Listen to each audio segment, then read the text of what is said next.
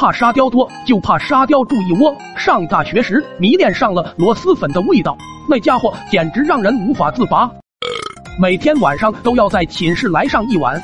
逐渐的，老师们也形成了共识，我们寝室就是个生化基地，所以每次都只敢敲门，不敢进来查寝，自然也没办法扣分，所以意外的获得了文明宿舍的称号。但是毕竟杀敌一千，自损八百，室友们还是不习惯。直到一天，狗蛋夜里梦到被人强行灌了几大碗螺蛳粉后，在寝室里狂吐不止。最后我们商量了一番，室友们同意我在宿舍吃。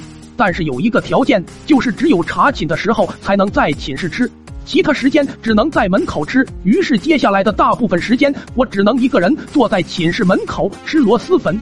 就这样连续很多天，我们寝室门口就成了老师们的禁地。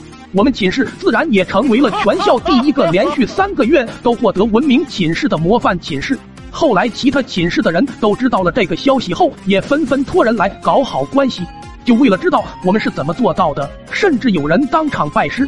我也一度成为学校名人。后来同学们为了不让老师查寝，就开始强忍痛苦，天天在寝室门口吃螺蛳粉，整个宿舍楼都充斥着螺蛳粉的臭味，老师都不敢靠近半步。本以为事情可以一直这样顺利，直到一天夜里，几个同学居然在寝室开启了 party，浪的不行。校长戴着防毒面具突然袭击，同学们措手不及。